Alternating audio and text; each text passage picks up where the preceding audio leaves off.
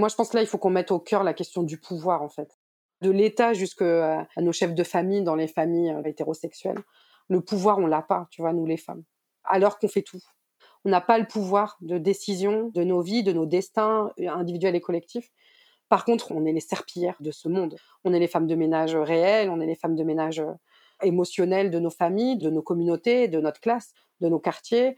On est les caissières de cette société et on passe à la caisse après à la maison en se faisant déboîter. Tu vois, on pourrait faire plein de jeux de mots sur ça. Et en fait, le problème, c'est le pouvoir. Et moi, ça, je pense que c'est quelque chose qu'on a un peu abandonné de dire, ben, en fait, euh, les solidarités, c'est la première étape. Prendre soin les unes des autres, créer des réseaux de solidarité, euh, se sauver aussi quand il faut.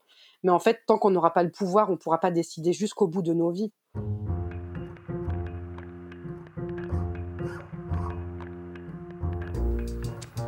Le plus souvent dans l'histoire, Anonyme était une femme. Les bras se sont levés, les bouches sont exclamées. Maintenant, il faut des mots. Ça dure toute la vie, une évasion. C'est tout le temps à refaire. Le féminisme est une révolution, pas un réaménagement des consignes marketing. Un podcast à soi par Charlotte Bien-Aimée. Épisode 26.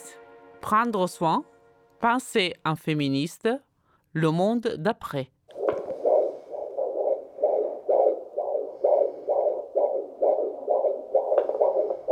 J'attends un bébé. Il arrivera autour de mi-août. Je pensais que la crise que nous traversons allait me déstabiliser, me renvoyer aux arguments que j'avais bien étudiés, puis mis de côté avant de décider de faire un enfant. Ces arguments qui m'incitaient, pour des raisons écologistes et féministes que vous connaissez, à ne pas donner naissance une seconde fois. Et puis finalement, ce fut l'inverse. J'ai été encore plus convaincue de mon choix. Cette grossesse en plein confinement m'a donné une force immense, de l'allant. Elle a teinté ma colère de joie profonde. Elle a renforcé mes envies de brûler ce vieux monde pour en construire un nouveau, aux côtés d'une nouvelle petite personne. Il faut dire que je suis bien entourée. J'ai choisi d'être suivie par deux sages-femmes qui pratiquent l'accompagnement global à la naissance. Oui. C'est elles que je rencontre depuis le début et c'est elles qui seront à nos côtés pour l'accouchement. Elles me préparent physiquement, mais aussi émotionnellement, mentalement. Elles me laissent parler, nous évoquons mon histoire, notre histoire. Nous prenons le temps. Je me sens considérée, respectée, écoutée. C'est un autre monde.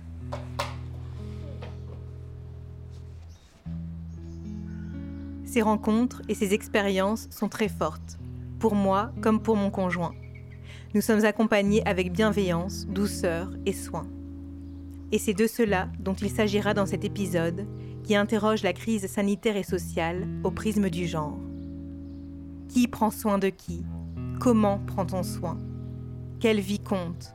Et quelles utopies pour un monde féministe de l'après Mais pour commencer, il fallait laisser des traces, retenir les voix malgré la distance, dépasser les coupures téléphoniques et les connexions Internet aléatoires, donner chair et son aux rencontres virtuelles pour que les paroles de celles qui font tenir notre monde ne soient pas effacées aussi vite qu'elles ont été mises soudainement en avant.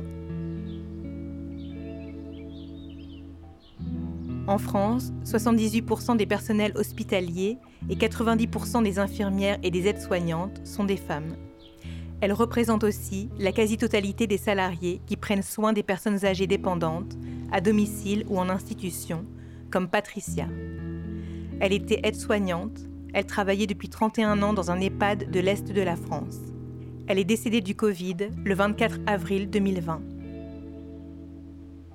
Pour ne pas oublier son histoire, j'ai demandé à Nadège, l'une de ses collègues, de me parler d'elle.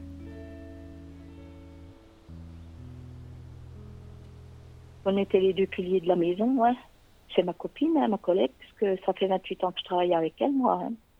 Elle était très ponctuelle, fallait être à l'heure. Sinon, ben, elle rouspétait un peu. Hein. Elle avait quand même son caractère, hein. comme nous toutes. On a chacune notre caractère. Puis elle nous disait, allez, euh, tous à vos gants de toilette. c'était une expression, quoi. Si, c'était rigolo. Au travail, quoi. oui. Ouais, elle était soignante comme moi, quoi.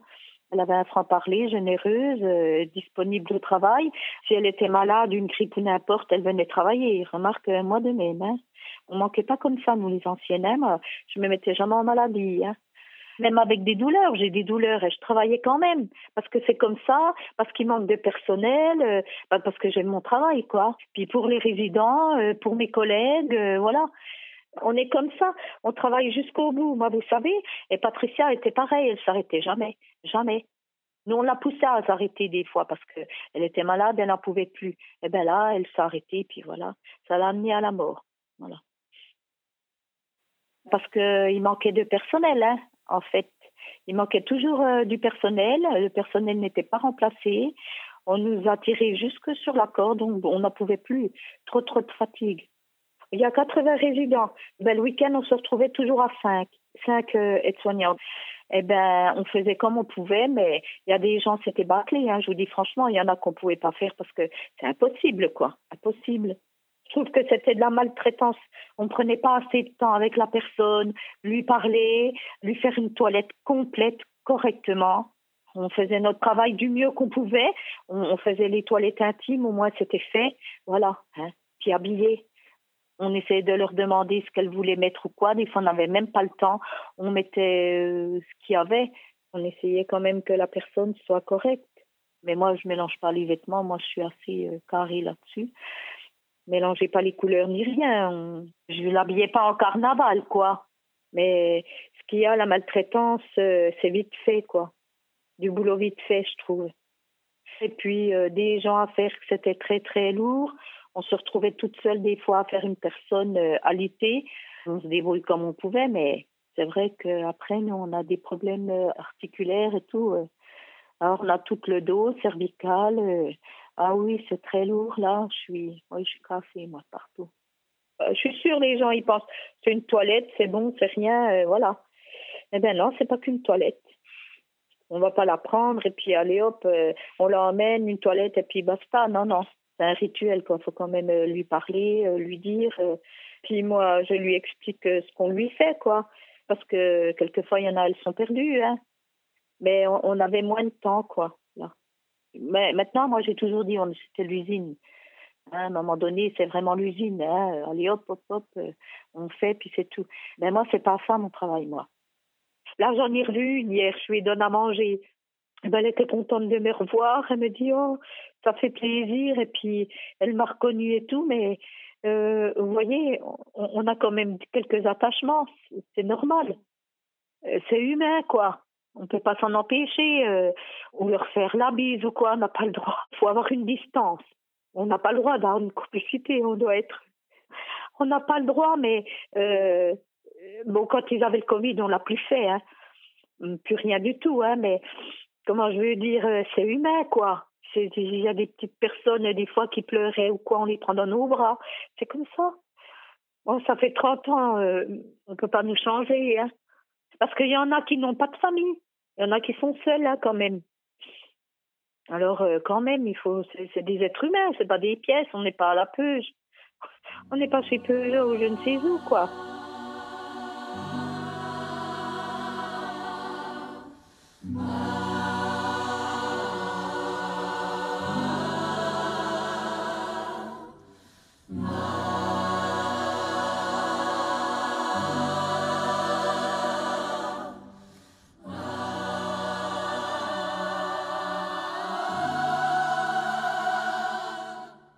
Quand la crise du Covid arrive, Nadège, Patricia et leurs collègues comprennent vite que l'établissement risque d'être touché. Mais leur directrice refuse de leur donner des masques. Elle leur explique d'abord que c'est inutile, puis que leur utilisation risque d'effrayer les résidents et résidentes. Finalement, on leur en fournit quelques-uns, un jour sur deux, au compte-gouttes. Nadège continue de travailler avec le même masque plusieurs jours d'affilée, en contact direct avec les résidentes et les résidents. Quant à Patricia, alors qu'elle souffre de diabète et d'hypertension, elle fera même la toilette mortuaire d'une résidente sans protection suffisante. Son employeur avait le devoir légal de la protéger. Au lieu de cela, elle reçoit dans sa boîte aux lettres un courrier lui demandant de poursuivre son travail pour la continuité de service. Les premiers décès surviennent, puis se succèdent.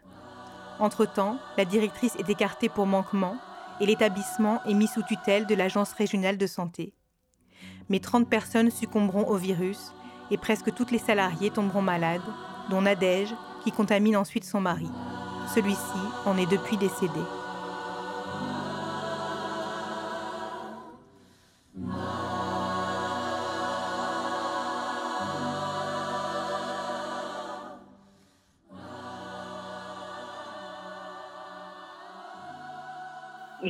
Retransmis, euh, puis lui sortait pas. Alors de toute façon, il était toujours à la maison, c'est moi qui faisais m'occuper de tout. Ça m'a fatigué aussi de tout faire. Le ménage à la maison, les courses, le repas, tout, oui, tout. Il voulait plus rien faire. Quand j'arrivais, eh ben, il m'attendait sur le pas de la porte parce qu'il était en retraite, ça faisait quatre ans, puis depuis le mois de décembre, il n'est plus sortir. Euh, il a dû faire une petite déprime, je sais pas, et puis il sortait plus du tout. Il m'a dit que je lui avais ramené, euh, il dit qu'est-ce que tu m'as donné là cette, euh, Il m'a dit cette cochonnerie. Euh. Ben, je lui ai dit mais je travaille, je l'ai eu au travail. Mais il m'a dit ça quand il était à l'hôpital. Quand j'ai pu l'avoir au téléphone, il m'a dit que j'avais ramené une cochonnerie. Mais après, il me l'a plus redit. Peut-être les infirmières lui ont dit que c'était pas de ma faute, fallait pas c'est vrai que je culpabilise. Hein. Pour le moment, c'est comme ça. Il faudra que je vois peut-être quelqu'un pour qui m'aide à, à déculpabiliser. Parce que c'est difficile. On n'a pas eu une masque, on n'a pas été protégé, puis c'est ce qui a engendré la contamination. C'est pour ça qu'on va porter plainte avec euh, la sœur de Patricia. C'est vraiment triste de reprendre un travail comme ça, mais il, faut quoi. Maintenant, je me retrouve toute seule. Hein. Je suis bien obligée de continuer de travailler j'ai pas le choix hein, parce que je suis pas encore en retraite. J'ai besoin.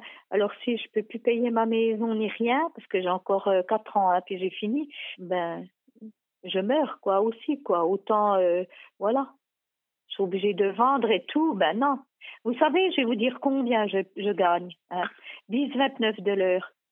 10,29 pour faire être soignante, pour s'occuper des gens, puis qu'on va euh, au combat à la mort. Non mais ça veut dire quoi? Mais là, j'ai eu ma paye 1500. Euh, si j'ai les dimanches et les jours fériés, euh, j'ai 1700. Parce que j'ai quand même 28 euh, ans d'ancienneté. C'est honteux avec un travail comme on fait. Alors, on est en train de se battre aussi pour ça. On a de la colère, on a difficile à accepter, on a de l'amertume. Mais ça me fait du bien de revoir mes collègues. Et puis les résidents, les résidents sont contents quand même. Parce qu'ils me disent c'est bien de revoir les anciennes. Parce qu'ils ont travaillé qu'avec des intérimaires. Ben, ils ont dû en baver de travailler avec des intérimaires. Hein. Il y en a, peut-être, ils n'étaient pas vraiment dans le métier, puis ils connaissent pas les résidents. Hein. Ils arrivent, euh, ils leur font leur toilette. Euh, je dis pas, ils, étaient peut-être très bien avec ces gens-là, très bien, mais ils font leur toilette, tout ça, et puis après au revoir. Parce que le monsieur chez qui je suis allée, le papy, il m'a dit, eh ben, vivement que vous reveniez toutes les anciennes. Hein. Parce qu'il dit, c'est très dur comme il a maigri et tout, puis on voit son visage qu'il a pleuré d'une tristesse. C'est difficile pour les personnes âgées, oui, très. La direction qu'on a maintenant, l'ARS, ceux qui arrivent là pour euh, gérer tout, euh, l'ARS, euh, direction, là, ils sont pas humains. Pas humains envers les résidents, je trouve. Ils sont assez, dans leurs paroles, assez froids, même envers nous. Hein. Il y a une de mes collègues qui arrive, il l'a engueulé presque, on se pétait pour, euh, parce qu'elle n'avait pas de masque. Et lui dit, puis le masque. Elle dit, ben j'arrive, euh, je vais m'habiller, elle est en civil, quoi. moi, je trouve, euh, ils sont pas humains. Avec tout ce qui s'est passé, tout ce qu'on a enduré, eh ben, c'est même pire. On se demande d'où ils sortent. Pour nous gueuler dessus, ah, ça n'arrête pas. Écoutez, j'ai jamais vu ça. Ah, je vais vous dire, on a su qu'un de mes collègues, il a dit à la directrice, oh, je suis pas bien, j'ai appris que Boubou était décédé et tout. Et ils lui ont répondu, oh, de toute façon, c'est pas grave, hein, il y a des enfants, c'est plus grave, hein, il y a des enfants qui meurent, c'est plus grave. C'est elle qui m'a mal parlé l'autre jour, même pas bonjour. Mais écoutez, je, lui ai volé dans les plumes avec les paroles. Elle me dit que je lui ai mal parlé. Je fais non, je lui ai très bien parlé. C'est vous déjà qui m'avez mal parlé. Mais on dirait qu'ils nous en veulent, qu'ils nous en veulent de ce qui s'est passé. Mais c'est pas à nous de nous en vouloir. C'est la direction qui nous ont pas protégés, qui nous ont pas donné les moyens de travailler. Hein, déjà, il y aurait pas eu tant que ça de malades en fait. Pourquoi ils sont comme ça? On dirait qu'ils se vengent qu'ils ont une colère qu'on ait dénoncée. Ils s'en prennent à nous. ils n'ont pas le droit de faire comme ça, de s'en prendre. De toute façon, on va porter plainte. On a un petit groupe là. Que tiemblen estado los cielos, las calles, que tiemblen los jueces y los judiciales. Hoy a las mujeres nos quitan la calma, nos sembraron miedo, nos crecieron alas. A cada minuto de cada semana nos roban amigas, nos matan hermanas, destrozan sus cuerpos, los desaparecen. No olvide sus nombres, por favor, señor presidente. Por todas las Faites taire, chers humains, tous vos ridicules appels à la guerre. Baissez les regards de vengeance que vous portez sur moi. Nous autres, virus, depuis le fond bactériel du monde, sommes le véritable continuum de la vie sur Terre. Nous sommes vos ancêtres, au même titre que les pierres et les algues, et bien plus que les singes. Cessez de dire que c'est moi qui vous tue. Vous ne mourrez pas de mon action sur vos tissus, mais de l'absence de soins de vos semblables. Si vous n'aviez pas été aussi rapace entre vous que vous l'avez été avec tout ce qui vit sur cette planète, vous auriez encore assez de lits, d'infirmières et de respirateurs pour survivre aux dégâts que je pratique dans vos poumons. Si vous ne stockiez vos vieux dans des mouroirs et vos valides dans des clapiers de béton armé, vous n'en seriez pas là. Si vous n'aviez pas changé toute l'étendue hier encore luxuriante, chaotique, infiniment peuplée du monde, ou plutôt des mondes, en un vaste désert pour la monoculture du même et du plus, je n'aurais pu m'élancer à la conquête planétaire de vos gorges. Ne laissez pas ceux qui vous ont mené au gouffre prétendre vous en sortir. Ils ne feront que vous préparer un enfer plus perfectionné, une tombe plus profonde encore. Prenez soin de vos amis et de vos amours. Repensez avec eux souverainement une forme juste de la vie. Ceci est un appel non au retour massif de la discipline, mais de l'attention. Non à la fin de toute insouciance, mais de toute négligence. Quelle autre façon me restait-il pour vous rappeler que le salut est dans chaque geste, que tout est dans l'infime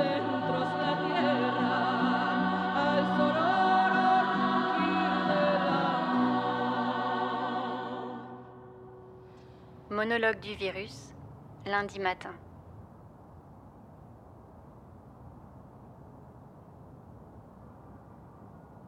Le jour de l'enterrement de Patricia, ses collègues ont organisé un petit rassemblement devant l'entrée de l'EHPAD pour lui rendre hommage. Elles ont applaudi longuement, puis observé une minute de silence autour d'une grande pancarte sur laquelle elles avaient collé sa photo et dessiné un grand cœur rouge. Aucune personne de la direction n'est descendue pour se joindre à elle ce jour-là. Aucune fleur n'a été envoyée à la famille pour l'enterrement, juste une carte de condoléances plusieurs semaines après. Ce mépris, ce manque de considération et de reconnaissance pour le travail si essentiel de toutes ces femmes n'est pas nouveau. Il est également présent au cœur des politiques menées par nos gouvernants depuis de nombreuses années et a irrigué les discours politiques et médiatiques au fil de la crise, comme me l'a expliqué Pascal Molinier, psychologue et autrice de plusieurs ouvrages sur l'éthique et le travail du CARE.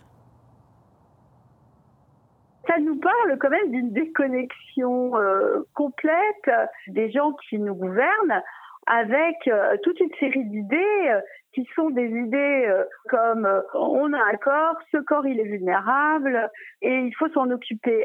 Donc c'est quand même un discours politique qui est irrigué par une certaine expérience technocrate une certaine expérience économiciste et pas du tout enracinée, euh, pas du tout en lien euh, avec des expériences euh, ordinaires qui sont des expériences vécues et formalisées principalement par des femmes. Donc ça nous parle quand même d'un monde extrêmement binaire, beaucoup plus même qu'on aurait pu l'imaginer parce qu'on a toujours le sentiment qu'il y a plein de choses qui évoluent. Oui, il y a plein de choses qui évoluent, mais ce qui change pas et, et on peut même se demander si on n'est pas dans une phase de régression, hein, parce que tel point que l'État euh, trouve rien d'autre que de réhabiliter euh, des vieux discours militaristes qu'on croirait remonter euh, au maréchal Pétain ou à la, Première Guerre mondiale, extrêmement maladroit en tout cas. Mais on voit bien que c'est parce qu'il y a un déficit de connaissances, il y a un déficit de mots, il y a un déficit de capacité à penser ces expériences. Il y aurait vraiment un besoin de changer d'expert. Il faudrait commencer euh, à interroger euh, les gens qui ont une connaissance euh, concrète de ce que c'est que d'être malade, ce que c'est que de vieillir, qu'est-ce que c'est que de mourir. Enfin bon, il n'y a pas meilleur expert de ce que c'est que le travail en EHPAD que les soignantes de proximité. Parce qu'elles partagent le même quotidien. Elles les connaissent, elles savent ce dont elles ont besoin, elles connaissent leur famille. Parce qu'on parle toujours de la maltraitance, la maltraitance, la maltraitance. Mais qui c'est qui, dit bonjour le matin? Qui c'est qui donne un sourire? Qui c'est qui, quand même, essaye tous les jours un petit peu d'apporter quelque chose de plus qu'une simple survie végétative? C'est les soignantes. Quelles sont les vies qui comptent? Et qu'est-ce qu'on entend par vivre? Voilà, parce que est-ce que c'est une vie, la vie dans les EHPAD? Et qui fait que c'est une vie? Donc, vous voyez, tout ça, c'est des questions éthiques sur lesquelles il y a des gens qui peuvent dire des choses. Les caissières de supermarché, elles peuvent dire qu'on leur crache sur la figure. Elles peuvent dire qu'on les insulte en quête très régulièrement. Elles sont expertes de la maltraitance ordinaire euh, de la clientèle, de comment les gens, il y a encore des gens pour dire à leurs enfants euh, devant la caisse, tiens-toi bien parce que euh, si tu te tiens mal, tu finiras comme la dame. Ça, elles peuvent le raconter. C'est ça qui devrait nourrir notre réflexion euh, sur le caire. Il faut faire la politique autrement, c'est-à-dire en tenant compte de nos vies, non pas euh, comme un ensemble statistique ou comme des flux, mais euh, comme des vies singularisées en relation et d'individus qui sont affectés par ce qui leur arrive.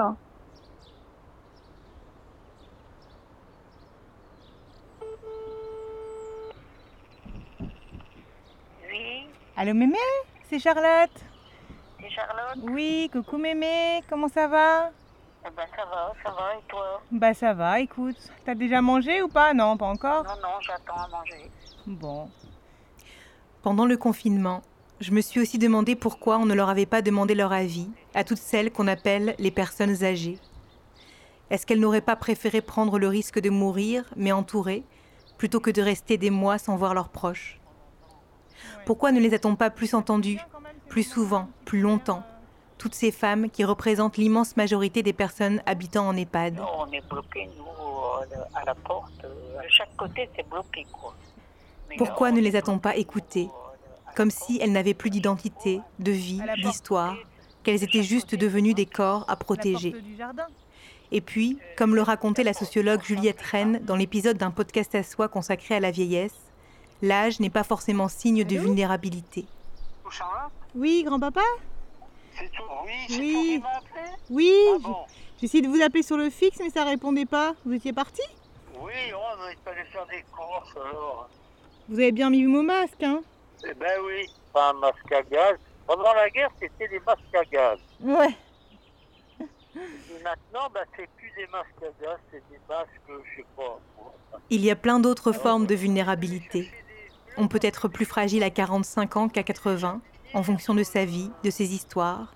Les termes personnes âgées ou nos aînés est donc très uniformisant finalement. Alors que la vieillesse peut être diversement vécue et qu'elle fait pleinement partie de nos trajectoires de vie. Dis-moi, pourquoi tu m'appelais? Bah, pour prendre des nouvelles.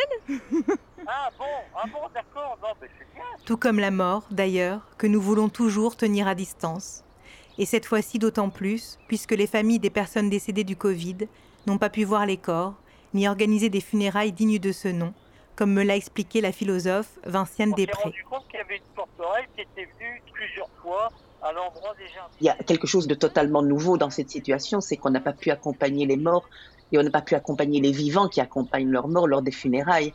Dans toutes les cultures, dont la nôtre, quand on perd quelqu'un, en général, le collectif se manifeste. Les disputes parfois s'effacent. Le collectif est présent pour aider ceux qui ont perdu quelqu'un à ce que la vie reprenne.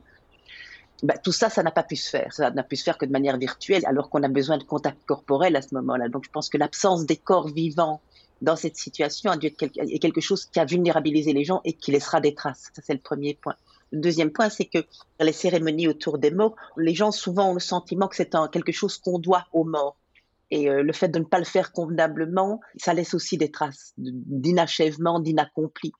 parce que les cérémonies de funérailles sont des cérémonies où il se passe énormément de choses. Ça, je fais référence au travail de Magali Molinier, notamment le fait que on va venir parler du mort. C'est très important de venir parler du mort, de dire quelque chose à son sujet, de dire ce qu'il était, de dire l'importance qu'il avait, de le recaractériser. On parle parfois même, on tutoie le mort et on s'adresse à lui pour dire tu te souviens quand, ou bien je me souviens quand tu faisais ceci. Et tout ça, c'est, ce sont des choses qui ont l'air banales, et alors qu'en fait, qui ont une importance énorme. D'une certaine manière, on va constituer une autre forme de subjectivité au mort. Avec toutes ces descriptions, on va remplir sa vie, on va rappeler qu'il avait une vie, de quoi elle a été faite et tout. Et ça, ça va pouvoir rester. Et donc, on aura un mort qui sera bien construit, bien fabriqué, bien dense, bien épais, et qui va pouvoir continuer de ce fait à accompagner les vivants, pendant même quelques années. Vous savez, la, vie d'un mort, c'est presque mathématique, la vie d'un mort, c'est à peu près 100 ans. 100 euh, ans, c'est ce qu'on compte, c'est que la dernière personne vivante qui ait connu ce mort s'éteigne à son tour. Eh bien, en fait, ce qu'on fait déjà dans ces cérémonies d'hommage, c'est assurer ces 100 ans c'est assurer que le mort va rester encore présent pour les vivants, et pas seulement seulement sous la forme du souvenir, mais c'est sous la forme de liens affectifs, sous la forme d'attachement. Et donc, c'est vraiment des cérémonies dont je dirais qu'elles accomplissent d'une certaine manière la personne du mort. Et ça, le fait donc de ne pas pouvoir l'avoir fait, c'est quelque chose qui, je pense, est très destructeur. C'est-à-dire que le mort ne reçoit pas le traitement qui lui est dû et qui lui permettra de rester dans le collectif des vivants sur un nouveau monde, ben, j'ai remarqué, par exemple, au Vietnam, en Roumanie, et pour des raisons diverses, ça fabrique des fantômes, dont, euh, par exemple, le spécialiste des fantômes au Vietnam, qui s'appelle Eonic Kwon, dira que ce sont aussi des êtres qui errent et qui sont tristes, et qui sont tristes parce qu'ils sont oubliés principalement après la guerre du, du Vietnam, quand on n'a pas réussi à retrouver les corps, et donc qu'ils n'ont pas pu recevoir ni les rituels, ni un enterrement décent. Je veux dire, c'est le rituel qui permet de lutter contre l'oubli. Et donc, euh, le fait que les gens doivent mourir seuls et le fait que les gens ne puissent même pas être accompagnés quand ils accompagnent leur mort, moi, ça m'a profondément choqué.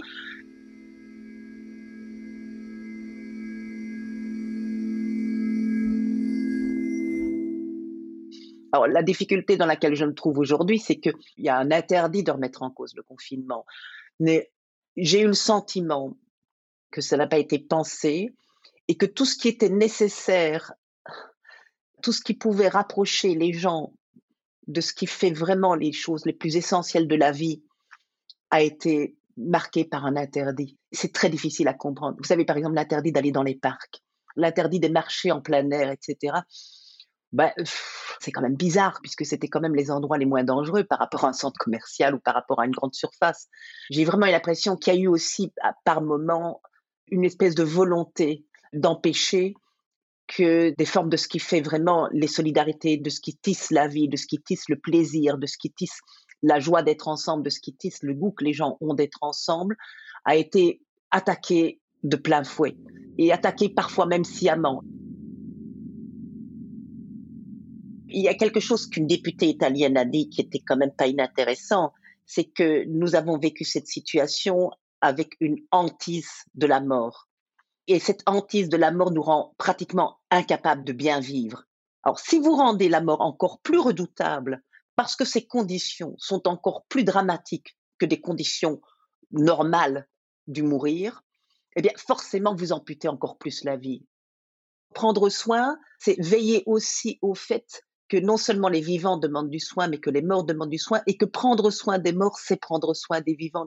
C'est pas un hasard que aux États-Unis, ce soit des femmes qui aient créé le mouvement activiste, les sages-femmes des morts. Les sages-femmes des morts, c'est très joli. Hein ce sont des femmes, dont certaines étaient d'ailleurs sages-femmes pour les vivants, mais pas que, qui, à un moment donné, ont décidé d'en finir avec le traitement commercial des pompes funèbres et avec les traitements chimiques et autres qu'on pratique beaucoup aux États-Unis, hein, notamment les pratiques des de, traiter le corps chimiquement pour qu'il reste présentable et qu'il ait les joues bien rouges, et, etc., etc. Et surtout aussi le traitement commercial, la façon dont les choses étaient faites de manière euh, très peu ritualisée. Et donc elles ont décidé d'acquérir les compétences qu'il faut pour pouvoir accompagner les morts. Et donc elles se sont formées au traitement des corps, de telle sorte à les préserver et à pouvoir continuer à entretenir des relations pendant les quelques jours qui suivent le décès. Elles se sont formées aussi à la possibilité d'inventer des rituels. Elles viennent à votre domicile, elles vous aident pour prendre soin du mort, elles font la toilette du mort avec vous, elles font les rituels avec vous et elles s'occupent de tous les aspects légaux administratifs et tout avec vous. Et ça donne des pratiques extrêmement belles où les gens vont vivre des choses extraordinaires au moment de la mort de leurs proches parce qu'ils vont vivre une, une véritable relation d'amour avec leur mort et une relation aussi totalement apaisée dans la mesure où on a le sentiment de faire ce qui doit être fait et de le faire bien. Au moment de laver les épaules d'une défunte, elles vont psalmodier avec la personne de la famille qui s'en occupe, eh bien, béni soient ses épaules qui ont su abriter tant de chagrin, béni soient ses yeux au moment où on ferme les yeux, qui ont vu tant de choses, etc. Et qu'elles tiennent en même temps aussi des propos qui sont difficilement acceptables d'un point de vue matérialiste et laïque, et qu'elles le font avec une très grande audace du style. Continuez à parler avec votre mort, parce que la mort n'est pas une affaire de tout ou rien. Il peut peut-être encore vous entendre, et si vous devez vous habituer à ce qu'il soit mort, lui aussi doit s'habituer à être mort. Eh bien, cette audace-là, cette volonté de pratiquer le care, de pratiquer le soin, sans jamais rompre avec une pratique pragmatique des conséquences de ce qu'on fait, et avec de l'audace d'en appeler à des rituels, d'en appeler à des formes de spiritualité, etc. Moi, j'y vois la marque du féminin parce que concrètement, ce sont des femmes qui font bien ce genre de choses. Probablement pour des raisons euh, culturelles, et euh, je ne suis pas du tout essentialiste ici, mais qui est simplement que le soin, c'est là aussi.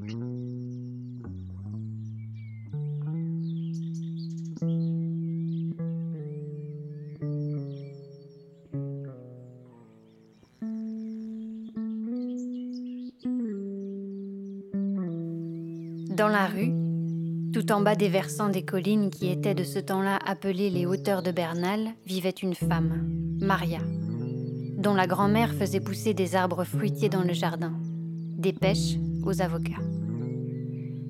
Elle avait sauvé des graines de tomates.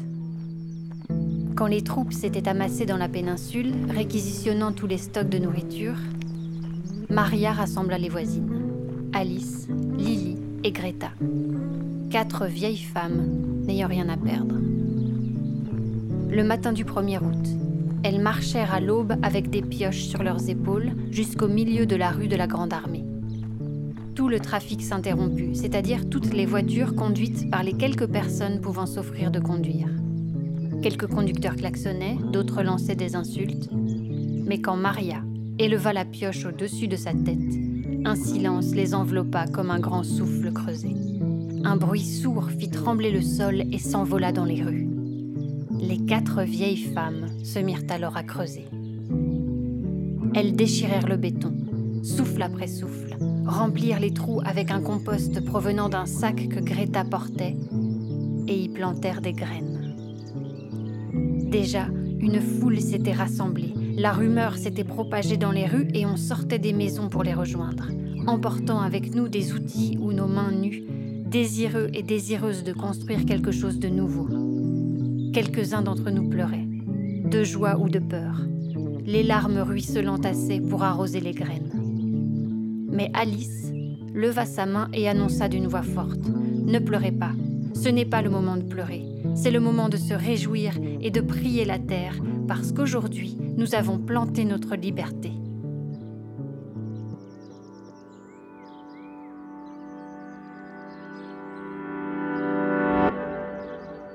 Starhawk, la cinquième chose sacrée.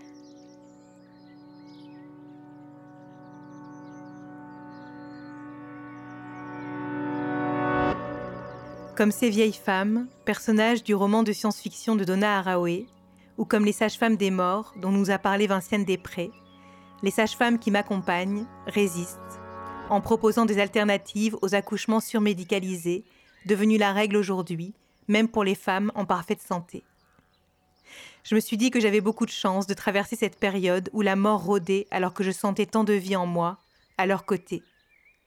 Et puis, j'ai pensé à toutes celles qui accouchaient pendant le confinement. J'ai eu peur pour elles. Peur qu'on prenne encore moins le temps de les écouter, de les accompagner.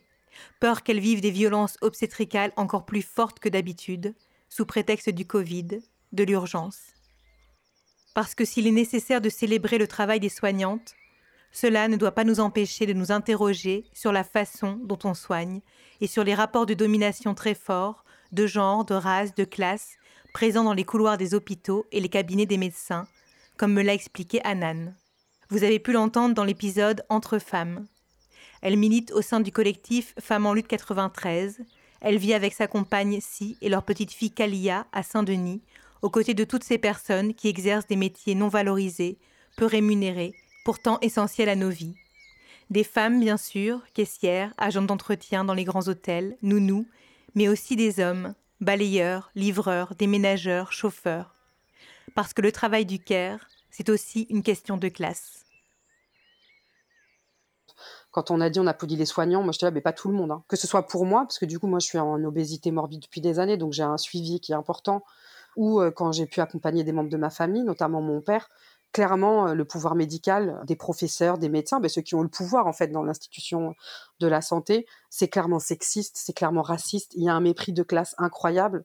Ils prennent pas le temps de t'expliquer. De quand mon père se plaignait d'une douleur ou, ou insistait, tu vois, en disant ben non, là ça n'a pas marché. Il lui disait qu'il était impatient, que euh, eux ce qu'ils voulaient c'était juste lui sauver la vie et qu'il faisait que râler. Moi je, je me suis dit même à l'hôpital c'est la guerre.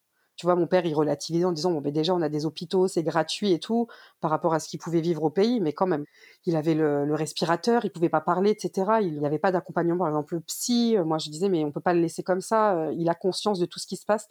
Il peut pas parler. C'était une vraie agonie euh, psychologique et physique. Et en fait, on nous renvoyait qu'on chouinait, en fait. Déjà, il est en vie, déjà, il a eu des poumons, euh, c'est déjà ça. Vous nous direz merci après. euh, ça passe du mépris euh, au paternalisme, carrément à la négation de nos symptômes, quoi. Tu vois, le fameux syndrome méditerranéen, par exemple, vous exagérez, etc. Pensez qu'on en fait trop, alors que moi, je sais, personnellement, et en voyant ma famille, que lorsqu'on va chez le médecin, que lorsqu'on va à l'hôpital, c'est que déjà, la limite, on l'a dépassée en termes de douleur. S'il y avait un syndrome méditerranéen, j'ai envie de le re- remettre à l'envers en disant, le syndrome méditerranéen, c'est d'attendre au dernier moment avant de se soigner. Et on a tellement pris l'habitude de pas se soigner rapidement, d'encaisser des niveaux de souffrance euh, forts, de l'automédication, de pas vouloir lâcher le travail si on est en situation professionnelle parce que ben, on a besoin du salaire. Ça, c'est une vraie problématique en fait qu'il va falloir euh, prendre en charge euh, à la fois vis-à-vis de l'institution, mais aussi vis-à-vis de nous-mêmes, de pousser les gens à se soigner, à appeler, à insister. Quand la crise du Covid est arrivée, tout de suite, tu vois, moi, mon entourage, on a tout de suite pensé à la maltraitance médicale. C'était euh, oh là là, mais si on tombe malade, on va pas nous bien nous traiter. Et s'il va falloir choisir des gens, on va se faire euh, éliminer d'office. Déjà dans le 93, il n'y a pas SOS médecin. Les gens ils parlent pas bien français, etc. Aussi parce que ben, tu vois, il y a des déserts médicaux, il y a une surcharge au niveau des urgences. Et du coup, euh, beaucoup des décès dans le 93, ils ont eu lieu chez les gens en fait. Les gens sont morts chez eux. Et en plus, ils sont même pas comptabilisés dans les décès du corona parce qu'ils sont pas morts à l'hôpital. Ça, c'est incroyable. Moi, j'ai eu des retours notamment de personnes racisées euh, issues de l'immigration des quartiers. Il y avait énormément de colère, en fait. Il y a une colère intime, de marginal qu'on a dans la société, d'être des moins que rien. C'est pas grave si on crève, etc. Donc ça, on se le reprend dans la face, mais on l'a déjà vécu avant. Tu vois, c'est pas une découverte. Donc en fait, tout se réactive. Il y a des choses que tu penses que tu as réglées, que tu as mis dans une petite boîte, que tu as transformé. Tu vois, moi, j'essaie de le transformer en militant. Et là, d'un coup, toute la société te renvoie le tu es pas quelqu'un d'important. On s'en fout que tu vives ou que tu meurs. On s'en fout de ton corps, on s'en fout de ta tête. Euh, T'es juste une machine euh, pour servir le système, tu vois. C'est vrai que c'est pas juste, quoi, tu vois. Quand t'es malade, t'as pas envie, en plus, euh, de te justifier, d'insister, etc. Au début, t'arrives pas à le dire. Tu t'es juste que t'es en colère, que t'es prête à te battre, tu vois. Moi, il y a une fois, je disais, Ah, ben, je suis prête à aller me battre avec toute la ville. Je suis prête à taper. Et ça, c'est quelque chose qui est difficile à aborder sur comment on retourne pas tout ce qui est un peu extérieur à nous qu'on nous impose, comment tu le retournes pas contre toi-même. Et ça, on a toutes des trucs un peu autodestruction, de d'addiction, tu vois, la bouffe, euh, la cigarette. euh, pour certains, c'est l'alcool, euh, la drogue, le recours aux médicaments. mine de rien, en fait, la société de consommation, c'est aussi un palliatif. Et moi, je vois, tu vois, une de mes petites sœurs, c'était clairement ça, genre le fait de pas pouvoir aller shoppinguer, de pas pouvoir se faire belle gosse pour aller, ben c'était difficile. J'ai vu un peu tous les moyens qu'on avait de survivre, en fait. Et, je pensais pas que la rage, elle pouvait être encore plus forte. Parce que la rage, c'est cool, ça permet du mouvement, mais la rage aussi, ça te met par terre. Barbare je suis, oui j'aime le canon, la mitraille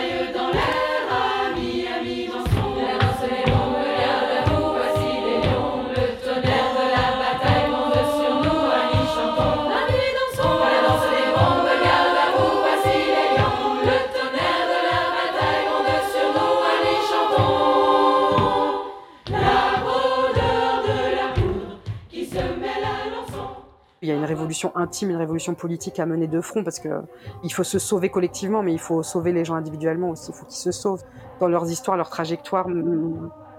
Et c'est nous qui avons cette charge, en fait, nous les femmes. Puis moi, je veux rajouter, nous les queers, en fait. Tu sais, là, on a lancé un nouveau projet euh, qui s'appelle Trace ta voix, et c'est vraiment un regroupement de femmes et queer euh, immigration banlieue. Et ça, ça a été un peu euh, aussi notre... beaucoup de discussions qu'on a eues pendant la période, du rôle pilier qu'on avait dans nos familles, alors que par ailleurs, on est les marginales des marginales et qu'on a vécu ben, au moins la moitié de notre vie en ayant peur de se faire dégager de cette famille, parce qu'on était lesbiennes. Et pourtant, c'est nous qui faisons ce travail que les, voilà, que les féministes appellent le travail du care, de la charge émotionnelle. Et c'est vrai qu'on a des, postures euh, dans notre famille de piliers, euh, de reconstruction, de, résilience et tout. C'est compliqué, tu vois, des moments pour nous, parce que c'est une charge énorme. Ce travail euh, de la gestion émotionnelle, de la gestion matérielle de la famille, ben, ça repose sur les femmes et sur les jeunes femmes, les grandes sœurs, Personne n'en parle, par exemple, y compris dans nos milieux militants. Mais en fait, euh, ça, c'est un travail qu'on va lancer après. La place des grandes sœurs euh, dans les familles euh, des quartiers populaires, elle est énorme. Bon, c'est sympa, c'est très valorisé, notamment dans les milieux violences policières. Tu vois, la grande sœur qui lutte pour son frère, qui, voilà, l'antigone, machin, nanana. Mais en fait, c'est aussi une plaie, en fait. Parce que c'est sur nous que reposent beaucoup trop de choses. Et ce truc-là de la vision, là, de la grande sœur qui se sacrifie pour tout le monde, qui est toujours là pour tout le monde, etc. Mais la question, ben, c'est quand que aussi les gens, ils sont là pour nous? C'est quand qu'on s'autorise à être là pour nous? Et puis, il faut construire nos vies en parallèle, nos vies de lesbiennes, ce qui n'est pas toujours simple. Tu vois, les familles queer, ça a toujours été des familles euh, créatives, euh, avec une énorme liberté dans le couple ou vis-à-vis de la gestion des enfants, parce qu'on n'est pas les premières à faire des enfants. Et c'est vrai que moi, ça serait un peu un des prochains chantiers que j'ai envie de, de, lancer en termes de travail politique, euh, genre mais comment faire famille, nous les lesbiennes, dans une société hétéro, sans être hétéro, tu vois. Et euh, du coup, en fait, euh, ça fait partie, quand je parle de pouvoir, créer des contre-pouvoirs, ça en fait partie. Genre, comment faire en sorte qu'on puisse créer des vraies solidarités entre nous D'autres manières de faire famille.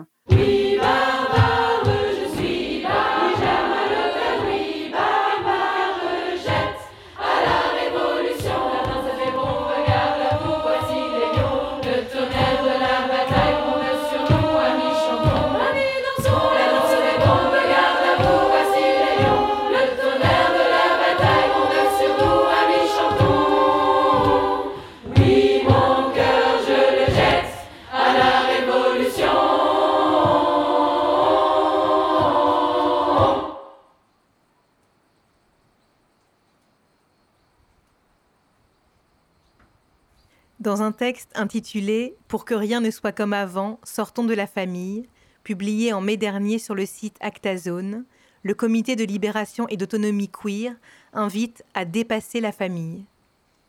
Il rappelle que la famille nucléaire hétérosexuelle est loin d'être toujours un lieu refuge.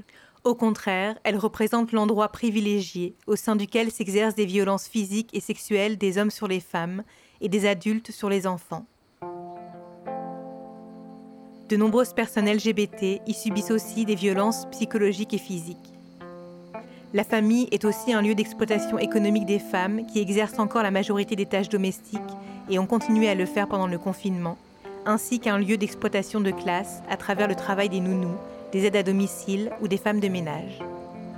Pour les autrices et les auteurs de ce texte, ce n'est donc pas la séparation et l'isolement dans les familles qui sauvent nos vies, ce sont d'abord les initiatives d'entraide et de coopération, ainsi que les nombreuses expériences de vie en communauté qui ont essaimé durant les années 70 et qui renaissent aujourd'hui.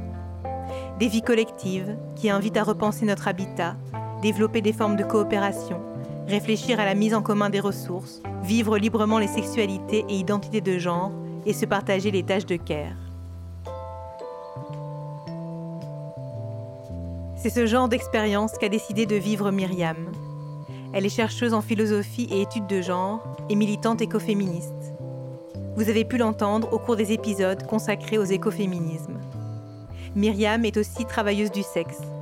Elle m'a raconté que pour elle, en exerçant ce travail, elle avait le sentiment de blanchir de l'argent pour le réinjecter dans des collectifs écoféministes, dans l'achat de livres, dans l'organisation d'événements. La crise ayant stoppé toutes ses activités, Myriam ne voyait plus l'intérêt de rester à Paris elle a décidé de tout quitter pour retourner à Bure, dans la Meuse, là où elle avait vécu une expérience communautaire lors d'un rassemblement féministe contre le nucléaire, pour découvrir une vie plus proche de la nature et des solidarités immensément porteuses pour elle.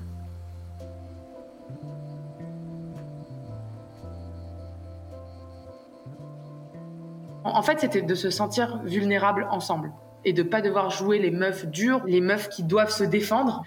Ça, c'est rarement le cas dans ma vie. Je dois toujours jouer la meuf forte en fait. C'est un truc euh, voilà que j'ai depuis toute petite. euh, j'ai grandi euh, en banlieue, j'ai une famille, c'était compliqué. je suis partie toute seule. je suis dans le travail du sexe. Il n'y a jamais eu maman ou papa derrière moi qui allait pouvoir me secourir si je merdais par rapport à quoi que ce soit. Ou si demain j'ai plus de maison, je sais que par exemple ma mère peut pas m'héberger. Et je l'ai su dès que j'ai eu 18 ans et que je suis partie de la maison. Il y a plein de choses qui ont fait qu'en tant que femme, j'ai dû m'endurcir toute seule. Et là, en fait, dans cet espace, j'avais pas besoin de m'endurcir. Et je rêve, enfin pour moi, mon utopie, c'est un espace où on n'a pas besoin de s'endurcir en fait. Et là, c'était ce que j'avais trouvé. C'était un espace où on pouvait prendre euh, soin des unes ou des autres. En fait, la notion de soin, elle n'était pas forcément dans un sens. C'était pas quelqu'un qui prenait soin de quelqu'un d'autre. Parce que certes, en tant que femme, on t'apprend beaucoup à t'endurcir, mais on t'apprend aussi beaucoup à prendre soin et à prendre soin des autres. Et là, c'était à prendre soin des autres, à être vulnérable, à ne pas en avoir honte, mais aussi à prendre soin de soi, en fait. Et même à avouer quand c'est difficile, voire quand c'est impossible de prendre soin. Et là, c'était le cas. Donc, c'était vraiment, ça passait par euh, de l'écoute, des gestes du quotidien, euh, de l'autogestion, des tâches domestiques. Euh, Voilà, c'est pareil, les tâches domestiques, moi, ça allait vachement dans un sens, quoi. C'était vraiment, euh, tu fais pour que les personnes se sentent bien, en fait, ou tu fais pour les autres. Et là, quand c'est de, c'est fait de façon horizontale, quand c'est géré par tout le monde, oh, mais c'est dingue. En fait, c'était dingue de me dire que quelqu'un allait nettoyer ma merde et serait content de le faire. Et ça, c'était ouf. Pour moi, ça m'est jamais arrivé. Ou pire, moi, ça m'est jamais arrivé de me dire que j'allais nettoyer la merde de quelqu'un dans les chiottes et qu'en fait, ça allait pas me déranger. Ça, pour moi, c'était impossible de me dire ça. C'est horrible de nettoyer le caca des gens. Et là, tu vois, ça, me- paraissait juste normal. Parce que demain, quelqu'un allait le faire pour moi. Et pour moi, c'est ça le féminisme, en fait. C'est ça l'écoféminisme. Le soin, en fait, c'est pas forcément une attitude passive. Pas du tout. Être vulnérable, c'est pas du tout une passivité pour moi. Au contraire, c'est une force. Mais plutôt dans le sens puissance, en fait, j'aurais dit. Il y a deux sens, en fait, au mot force. Il y a ce sens-là de tu vas détruire les autres et on vit dans une société hiérarchique où tout ce que tu as à faire, c'est de marcher sur les autres pour t'en sortir. Et ça, c'est un truc auquel j'ai beaucoup souscrit et auquel je pense qu'une partie de moi croit encore. Et il y a l'autre force que moi j'appellerais puissance et qui est en fait de réveiller cette espèce de rage de vivre. Et tu sais que si tu écoutes cette voix de la rage de vivre, tu es prête à tout. Et notamment à détruire ceux qui sont au pouvoir maintenant et qui nous enlèvent la possibilité de suivre cette rage. C'est une force d'être vulnérable parce que déjà c'est interdit. Enfin, c'est quelque chose qu'on nous interdit. En même temps, on nous apprend à être dans la douceur quand on est des femmes, voilà. Mais en même temps, on doit toujours le cacher. C'est vraiment complexe en fait cette histoire. C'est d'être dans la douceur pour mieux exciter les instincts euh, dominateurs des autres. Mais quand il s'agit en fait d'être vulnérable, non pas en tant que femme, mais juste en tant qu'être humain, bah ouais, c'est une force. C'est une force parce que c'est réaffirmer en fait une attitude vis-à-vis du vivant qui est pas celle de la domination et qui est pas non plus celle de la passivité et du euh, tout est rose et tout va bien en fait. C'est autre chose. C'est un autre angle de se sentir vulnérable et d'en faire quelque chose qui a du sens.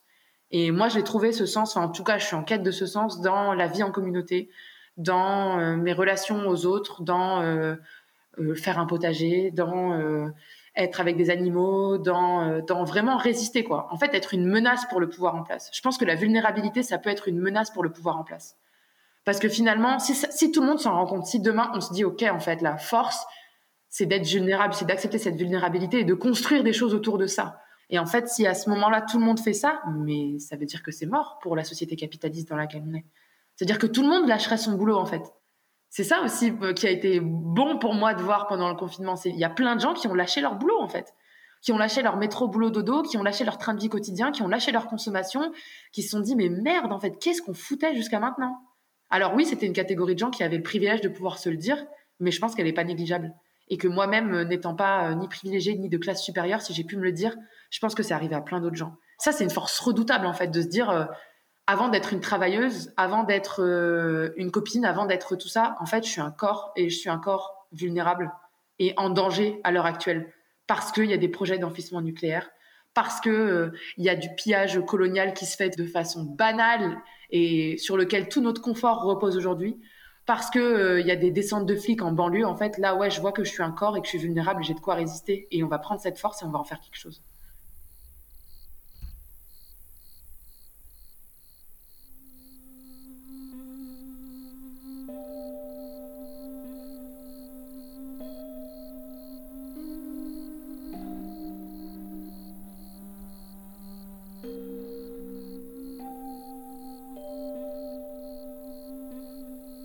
Les mots sont tous des mots de pouvoir. Peut-être en avons-nous assez des mots du pouvoir, des conversations autour de la bataille de la vie. Peut-être que nous avons besoin des mots de la faiblesse. Le succès, c'est la chute de quelqu'un d'autre. Je ne vous souhaite pas d'avoir du succès, je ne veux même pas en parler. Je veux parler d'échecs. Parce que vous êtes des humaines, vous allez rencontrer des échecs. Vous allez rencontrer la déception, l'injustice, la trahison et la perte irrémédiable. Vous allez vous trouver faible là où vous vous pensiez forte. Vous allez travailler pour la possession et comprendre que c'est vous qu'il possède. Vous allez vous trouver dans des endroits sombres, seuls et apeurés. Ce que j'espère pour vous, pour toutes mes sœurs et mes filles, mes frères et mes fils, c'est que vous soyez capables de vivre là-bas, dans l'endroit sombre. Vivre dans l'endroit que notre culture du succès rationalisé dénie, l'endroit qu'elle appellerait l'exil, l'inhabitable, l'étranger. Eh bien voilà notre pays. Notre pays est du côté de la nuit.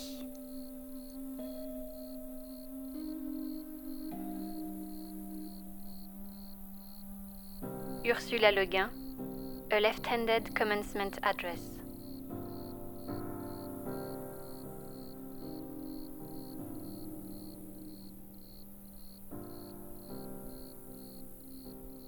De quoi parle-t-on quand on parle de pouvoir? Et de quel type de pouvoir voulons-nous? Pour qui? C'est ce qu'interroge ce discours d'Ursula Le Guin lors de la remise de diplôme de l'Université pour femmes Mills College. Il m'a été conseillé par la philosophe Emily H., qui travaille actuellement sur les sociétés matriarcales. Loin d'être l'inversion des sociétés patriarcales, où des femmes domineraient des hommes, produiraient des violences physiques et sexuelles sur eux, où se seraient accaparées les richesses, elle se caractérise par une grande égalité entre les sexes. L'institution du mariage n'existe pas, les maisons communes appartiennent aux femmes qui transmettent leur nom à leurs enfants, aucune autorité ne découle de la paternité, la maternité n'y est pas nécessairement mise en avant, mais les enfants sont très valorisés et respectés, l'inceste y est quasiment absent. Ces sociétés matriarcales ont existé et continuent d'exister. Cela concernerait 7% de la population mondiale, comme les Na de Chine ou les habitantes et habitants de la ville de Yucatan, au Mexique. Pourtant, elles ont très peu été étudiées et les rares travaux sont souvent remis en question. Parmi les plus grandes critiques des travaux sur les sociétés matriarcales se trouve une partie des féministes qui craignent d'y voir une explication naturalisante, à savoir que ces sociétés seraient plus égalitaires parce que les femmes par nature seraient plus douces et bienveillantes. Émilie H. préfère s'y intéresser de près, car ces sociétés ne sont pas quelque chose d'anecdotique. Elles existent bel et bien, et pour elle, elles peuvent être des sources immenses d'inspiration et de réflexion, notamment en ce qui concerne le rapport au pouvoir. Il n'y a pas de, comme dirait Starhawk, il n'y a pas de pouvoir sûr. La, distinction euh, qui est faite par beaucoup de féministes et d'écoféministes entre le pouvoir sûr euh, et le pouvoir euh, du dedans, hein, comme elles disent, elle est fondamentale, elle est discriminante.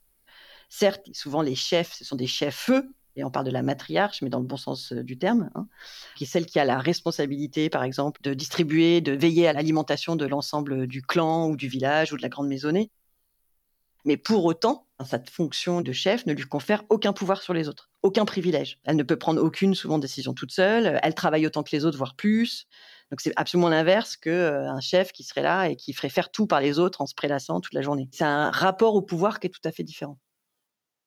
Ce sont des sociétés qui luttent, qui se battent contre donc des formes de prise de pouvoir par les uns sur les autres et qui ont parfaitement conscience de cela. La question qu'on peut se poser, pourquoi les sociétés matriarcales seraient plus égalitaires que les sociétés patriarcales, c'est une question politique. C'est immensément intéressant du point de vue justement des systèmes de parenté, sur les, comment nous on compose nos familles, le type d'organisation sociale dans laquelle on est un peu bloqué depuis 100 ans et complètement inédite dans l'histoire. L'institution du mariage, ça a été prouvé, c'est une institution patriarcale. En sortir, c'est peut-être une bonne chose. Imaginer de vivre à 10, 10 femmes dans une maison ou avec d'autres. Enfin, je veux dire, ça nous donne simplement un petit aperçu, mais comme de manière générale également le travail de l'anthropologie, sur la multiplicité inouïe des formes d'organisation sociale possibles et le fait qu'elles ne se concluent pas toutes comme une partie de l'anthropologie a souhaité nous, apparemment nous le dire, et c'est de manière pour moi totalement incompréhensible, par euh, des formes de domination euh, patriarcale. C'est absolument faux. Évidemment que ça pourrait se passer autrement. Évidemment, d'autres formes de société existent. Il y a une créativité euh, sociale, et pas seulement justement scientifique ou technique, qui est partout. Pendant ce confinement aussi, enfin, j'ai été frappée par ceux qui ont eu la présence d'esprit, on va dire, de se poser la question de avec qui on se confine. Est-ce que je vais me confiner avec mon conjoint? Est-ce que je vais me confiner avec mes enfants? Est-ce qu'on va se confiner à une famille ou cinq familles? Ça a été une des questions vraiment intéressantes, à mon sens, de cette question du confinement, qui est de savoir avec qui on fait famille, en fait. Cette question-là, pour moi, faisait aussi beaucoup écho à cette question que pose une philosophe américaine qui s'appelle Donna Haraway et qui a écrit à la fin de son dernier livre, Staying with the Trouble, un petit texte de science-fiction où elle imagine des communautés qui vont s'installer dans des endroits très abîmés, détériorés à la fois par tout le monde industriel, et des communautés qui sont des communautés multispécifiques dans laquelle évidemment se pose la question de savoir ça veut dire quoi faire famille, qui a des enfants, est-ce qu'on peut se reposer la question de savoir si on décide collectivement ou pas de faire des enfants Enfin, je veux dire, si on veut poser cette question sérieusement, c'est combien on est, comment se partage le pouvoir, mais alors qui a du pouvoir sur qui Aussi, euh, bah, quand tous les adultes dans ces sociétés qui le veulent euh, ont une autorité sur les enfants. On se repose la question de la transmission, euh, qui ne soit pas forcément une transmission biologique, parce qu'on peut avoir des choses à transmettre autrement que par là comment on fait famille, mais pas seulement avec le fils de la personne d'à côté, mais aussi avec les, autres vivants qui en font partie. Et ces questions sont au cœur, je pense, de ce qu'on peut éventuellement appeler société matriarcale. Ça a la même puissance émancipatrice et réparatrice que le fait de redécouvrir et d'avoir en tête que a existé de manière majoritaire et existe encore aujourd'hui un nombre inouï de sociétés non étatiques et traditionnelles et qui vivaient très bien sous d'autres formes et qu'on n'a pas besoin ni de les idéaliser ou les fantasmer pour pouvoir simplement avoir la possibilité de penser que c'est possible de vivre ensemble sans des pouvoirs coercitifs de l'ordre de la violence dans lequel que nous, nous nous trouvons. Je repensais justement au travail en cours de deux anthropologues anarchistes que sont Greber et Wengro, qui aujourd'hui travaillent à une histoire des inégalités, dans laquelle ils font cette hypothèse complètement incroyable, mais tout à fait fascinante et extrêmement porteuse théoriquement et politiquement, du fait que cette idée de progrès, qui serait arrivé au XVIIIe siècle en Europe, hein, serait une réponse pour eux au choc de la rencontre de toutes ces sociétés égalitaires américaines liées évidemment à la colonisation. Et que voilà, ce grand moment des Lumières qu'on s'attribue comme s'ils sortaient de nulle part, et qu'on est tellement géniaux, nous les Européens, avec cette idée qu'on on voudrait plus d'égalité, etc. Eux, pardon, le relient avec en fait la découverte que l'on sait, et puis surtout les échanges inouïs de textes, de témoignages de jésuites, de voyageurs, etc., qui circulaient partout en Europe, qui passionnaient les Européens, où ils étaient euh, interloqués par euh, ces sociétés égalitaires. C'était sidérant pour eux. Euh, on peut tout à fait penser effectivement qu'il y a un lien entre les deux. Sauf que qu'est-ce qui s'est passé de, Voilà, de la même manière que Rousseau va dire oui, c'est bien les sociétés égalitaires, mais en fait, c'est possible que quand c'est des petites sociétés. Donc voilà, fin de l'histoire, passé, rien à voir. Et nous, on va, on va faire un compromis. On n'a pas le choix en fait, parce que si on veut être civilisé, bah faut accepter un peu d'inégalité au bout du compte, c'est quand même ça notre euh, histoire. bah, de la même manière, euh, chez nous, qu'est-ce qu'on va dire? On va dire, euh, ouais, les sociétés matriarcales, ok, mais en fait, c'est un truc de primitif, et donc c'était dans notre passé, en fait, c'est terminé, circuler, il n'y a rien à voir. Pour moi, c'est une histoire qui est à faire, qui n'est pas du tout faite, qui est beaucoup plus compliquée qu'on ne le pense, et qui est tout à fait porteuse, théoriquement et politiquement, pour nous à venir.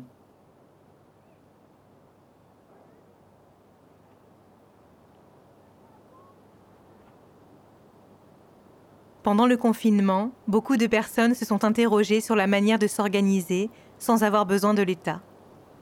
De nombreuses associations, initiatives ont vu le jour pour pallier aux manquements en termes d'accès à la nourriture, aux masques, aux soins. La question de l'autonomie, déjà au cœur des réflexions portées par des communautés alternatives, s'est reposée avec d'autant plus d'acuité, comme me l'a expliqué Myriam, qui souhaiterait pourtant voir ces endroits devenir plus accessibles à toutes et à tous. Moi, je veux pas que dans ces lieux-là, je veux pas que des personnes qui aient eu le temps ou la chance de pouvoir se poser ces questions. Moi, quand j'étais petite, euh, quand j'étais en banlieue, quand je regardais par la fenêtre et que tout ce que je voyais c'était des voitures brûlées et que je vivais une vie de meuf arabe en banlieue, quoi, ce qui a été ma vie pendant longtemps et que je regrette pas du tout et que je rejette pas du tout. Mais pour moi, les utopies là que je suis en train de vivre, ça n'existait pas. C'était que dans les films. Pour moi, il n'y avait pas d'alternative en fait. Il n'y avait qu'un chemin possible. C'est parce qu'on ne donne pas accès en fait, même aux imaginaires. Il faut faire un travail de mise à disposition des histoires de communautés alternatives en France. Tout ça, en fait, où sont ces histoires? Elles sont où ces mémoires? Moi, on m'a jamais raconté ça. J'ai jamais entendu parler de ça de ma vie. Je pense que ça a aussi énormément de rapport avec la question de, des rapports de race, en fait. Parce que ces imaginaires-là, qui sont des imaginaires, on va dire, très hippies, et même le mouvement hippie, il est à remettre en question parce qu'en fait, il y avait une énorme mouvance noire dans le mouvement hippie. Mais les, mouvements hippies, toutes les histoires de communautés, d'autogestion, euh, de trucs en harmonie avec la nature, tout ça, ça a été hyper récupéré par des discours blancs en fait. Mais il y a aussi plein, plein d'autres questions. Des questions euh, de moyens, de privilèges, euh, d'âge. Euh, est-ce qu'on peut y aller comment des si on a des enfants, si on a des gens à soigner, si on a des problèmes d'argent avec une famille ben, Il faut se poser ces questions en fait. Et en ne les investissant pas, ces lieux-là se renferment sur eux-mêmes et finalement ne servent qu'à une minorité, un cercle fermé de personnes qui se connaissent et qui tournent alors que ça ne devrait pas. Parce que même si les personnes, elles sont précaires, eh ben, il y a quand même des capitaux familiaux, il y a quand même du capital culturel. On sent quand même que c'est des personnes qui ont eu un privilège pour accéder à ces lieux-là. Parce que c'est quand même un privilège de pouvoir rêver, quoi. Et moi, je voudrais plus que ça soit le cas, en fait. Je voudrais que ce soit des lieux qui soient accessibles pour des personnes qui n'ont pas de privilège, en fait. Mais où sont, euh, où sont mes potes euh, de banlieue, quoi? Où sont mes sœurs? Où, est, où est ma famille? Je vis ça d'une manière tellement forte qu'il faut il faut que je dise aux potes du quartier, il faut que je dise à mes sœurs, il faut que je les invite, il faut que je les fasse venir, quoi. Il faut que je leur montre. Il faut que ces personnes se sentent OK de venir. Même si elles ne viennent pas, il faut qu'elles se sentent légitimes à venir. Et ça, c'est encore pas le cas. Ces lieux-là, ils ne devraient pas appartenir euh, à des personnes privilégiées ou à des personnes blanches et tout ça. À nous, en fait, qui devraient appartenir. C'est notre dû, en fait. L'écologie, c'est notre dû. Enfin, pour moi, c'est, c'est ce qui nous est dû, en fait avec toute la guerre qui a été faite, comme Macron parlait de guerre là-bas, Macron, il nous a fait la guerre, le capitalisme nous a fait la guerre, le colonialisme nous a fait la guerre sur nous, sur nos corps de femmes, sur nos corps racisés, sur les corps queer, sur les sols, sur tout ce qui était exploitable a été exploité. Mais si maintenant il y a des lieux où il y a des choses qui se créent, mais c'est à nous en fait. C'est nous en premier qui devons, qui devons les avoir. Et là, on revient dans ce truc de force et de vulnérabilité et tout. Et pour moi, la résistance, elle se fait là en fait par rapport à ma famille, ils ont été confinés de manière, euh, bah pour le coup, la manière dont je que je redoutais moi, c'est-à-dire en, pas forcément en centre-ville, mais plutôt en banlieue, voire en campagne, en campagne euh, où il y a rien, quoi, il y a que des immeubles. Donc en fait, c'est pas vraiment une campagne, c'est plutôt une banlieue, mais, euh, mais rurale. Et elles l'ont plutôt bien vécu, en l'occurrence, ce qui m'a assez étonnée. Ça m'a étonné qu'elles le vivent, mais ça m'a aussi étonné les processus qu'elles ont mis en place pour euh, résister en fait à ce confinement. Et genre euh, j'ai vu ma sœur commencer à faire du sport, l'autre se mettre à la cuisine, tous ces petits trucs là qui encore une fois moi ont du sens parce que c'est du soin en fait. Elles ont remis le soin au centre de leur euh, vie. Ma mère m'a dit j'ai recommencé à, me faire des masques, à me faire des à, me faire mon petit sport et tout et, oui, ça reste quand même dans une logique très individuelle et ça reste dans une logique qui est quand même peu politisée mais pour moi, ça avait du sens qu'elles remettent le soin au centre de leur vie. Et quand j'ai vu ma sœur euh, acheter juste de la farine pour faire tout le reste euh, qu'elle avait à, cuisiner, alors qu'en général, elle achète que des trucs tout faits, pour moi, c'est un continuum, en fait, entre ce qu'elle fait et ce que je fais ici. Moi qui plante des trucs et qui retape la maison, et elle, en fait, qui, achète de la farine pour euh, essayer d'arrêter d'acheter des produits tout faits. moi qui veux me lancer dans la construction de terre écoféministe, et elle qui arrête de s'épiler. Bah ouais, en fait. Pour moi, il y, a un super lien. Pour moi, il n'y a pas les espaces comme la ville qui sont complètement à brûler et euh, faudrait tous partir en communauté autogérée. Bon, j'avoue, je pense un peu ça quand même. Mais il y, a y a, des liens, il y a des ponts, il y a des choses qui se tissent en fait. Il y a des utopies partout. Mais pour moi, c'est est-ce qu'on te donne le droit d'avoir cette utopie? Est-ce qu'on te donne le droit juste de la penser, de la construire et surtout de lui donner un caractère réaliste? Et ça, pour moi, c'est beaucoup moins le cas en banlieue ou en ville en fait.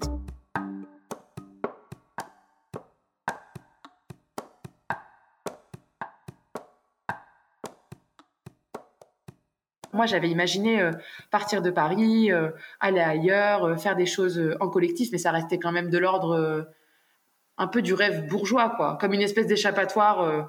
et en fait, d'avoir les mains dans la terre et, d'être dégoûté parce que les pucerons, ils ont bouffé toutes les blettes que tu as plantées, bah ouais, ça donne en fait une, une dimension super concrète à un truc que tu avais juste fantasmé avant. Et en fait, c'est dur, c'est dur de bêcher la terre C'est dur de nettoyer une maison euh, qui est faite pour 50 personnes quand on n'est que 5.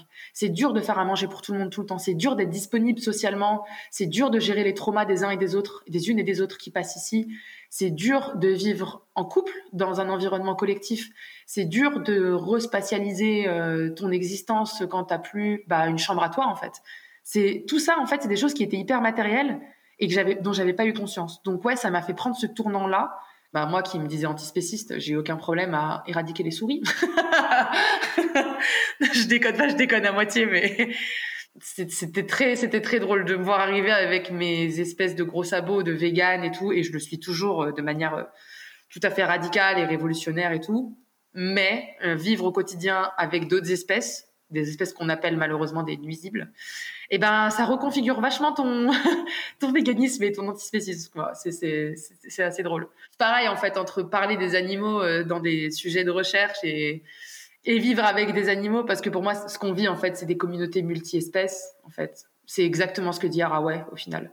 Qu'en fait, le côté, il y a des animaux d'un côté, il y a des humains de l'autre, est faux, et qu'en fait, toutes nos vies au quotidien, elles sont constamment euh, construites de communautés multi-espèces. Et donc, moi, j'ai vraiment compris le concept de communauté multi-espèces quand je suis arrivée ici, et quand tu t'endors et que tu vois des souris autour de toi, quoi. Et que tu as envie de les tuer, d'une une certaine partie de toi a envie de les tuer, mais l'autre te dit pourquoi tu devrais les tuer? Donc, c'était, vraiment compliqué, cette histoire de souris, là. Et, c'est pas grand chose, hein. Enfin, là. Et donc, c'est la négociation. Et je trouve ça beau, ce terme de négociation en fait, on négocie avec les espèces avec lesquelles on vit. Et ça peut être des espèces végétales quand tu fais un jardin, parce que quelles herbes tu coupes, quelles herbes tu gardes, qu'est-ce que tu appelles de la mauvaise herbe euh, quand tu fais un jardin et que tu plantes ta bêche et que tu vois que tu viens de détruire euh, une fourmilière, en fait. Enfin, tu vois, c'est vraiment plein de trucs comme ça qui me sont arrivés. Et je me suis dit, bah merde, qu'est-ce que je fais là? Ça a décentré ma vision strictement humaine du monde. Voilà. Et je me suis rappelé, en fait, qu'on était plein humain, non humain, et dedans, je mets toutes les catégories qui existent. Le matin, je me levais, je prenais mon petit déj et j'entendais les vaches qui hurlaient en fait parce qu'elles étaient attachées euh, juste en face dans l'élevage du, paysan, euh, du paysan en face. Et j'ai aucun droit d'aller euh, d'aller détruire son élevage parce que le mec il vit de ça et et que j'ai pas à poser en, en justicière et tout. Mais d'un autre côté, vraiment, c'était déchirant d'entendre des vaches meugler et que je savais qu'il y avait des êtres, des individus qui souffraient, qui étaient en train de, gueuler pour qu'on les sauve, quoi. Et en fait, je crois que ça, ça a un peu éveillé mon côté spirituel, je pense. C'est que j'ai voulu me rendre, encore une fois, plus vulnérable, là plus en tant qu'humaine, mais en tant que corps. J'ai eu envie de me rendre plus vulnérable à l'écoute et à la douleur même des autres, et des autres avec un grand A. et là, je mets vraiment les, les animaux dans ce grand A.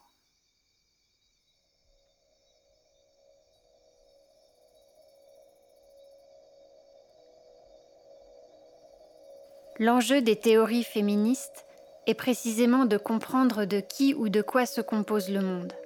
Et tels les plans d'un jardinier vieillissant qui n'a plus la force de maintenir une séparation nette entre nature et culture, la forme de mon réseau de parenté ressemble davantage à un treillis ou à une esplanade qu'à un arbre. On n'y distingue plus le bas du haut et tout semble aller de travers. Mon jardin, est plein de serpents, de treillis, d'indirections. En quoi les relations d'espèces compagnes qui se sont nouées entre des humains et des chiens, non répertoriés, dans la technoculture, peuvent-elles nous permettre d'hériter, voire mieux d'investir, ces histoires, ainsi que de forger de nouvelles possibilités? On pourrait dire d'eux, en hommage à Virginia Woolf, qu'il réclame une catégorie à soi. J'ai toujours su que si je me retrouvais enceinte, je voudrais que le fruit de mes entrailles appartienne à une autre espèce. Peut-être s'agit-il finalement d'une condition générale. Quand je caresse Willem, je touche en même temps les loups gris canadiens et les élégants ours slovènes réhabilités l'écologie restaurative internationale, les expositions canines, ainsi que les économiques pastorales multinationales. En investissant cet héritage, sans feindre l'innocence, nous pourrions atteindre la grâce créative du jeu.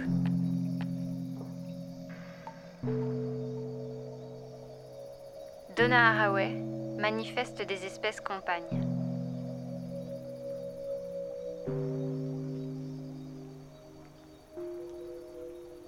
Donna Haraway est une philosophe, biologiste et féministe américaine.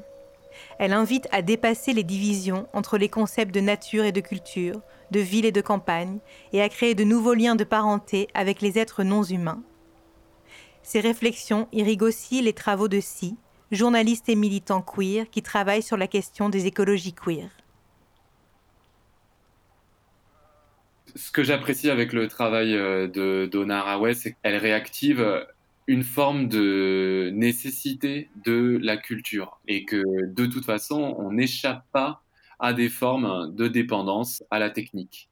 Et que ce qu'il faut, c'est pas chercher à vouloir se débarrasser de toute technique, se débarrasser de formes de technologie, de céder justement à une forme d'anti-technicisme primaire, mais plutôt de, de chercher la manière dont on est traversé, dont il est possible de se défaire de logiques d'exploitation, de violence, pour aller vers des formes de rencontres entre eux. C'est ce qu'elle dit dans son manifeste des espèces de compagnie, des corps qui comptent. Je crois qu'elle reprend l'expression à Judith Butler, euh, des formes de compagnonnage ou de kinship qui peut être traduit par le terme de parenté, et on retombe sur les questions de la famille. C'est toujours la question de à partir de quel lien, qui n'est pas forcément un lien naturel, biologique, on veut s'organiser et vivre et être ensemble. Et je pense que c'est au cœur euh, notamment du, travail d'Araway, c'est au cœur du travail de énormément de, de, penseuses féministes, au cœur aussi d'une réflexion sur le care et sur le soin.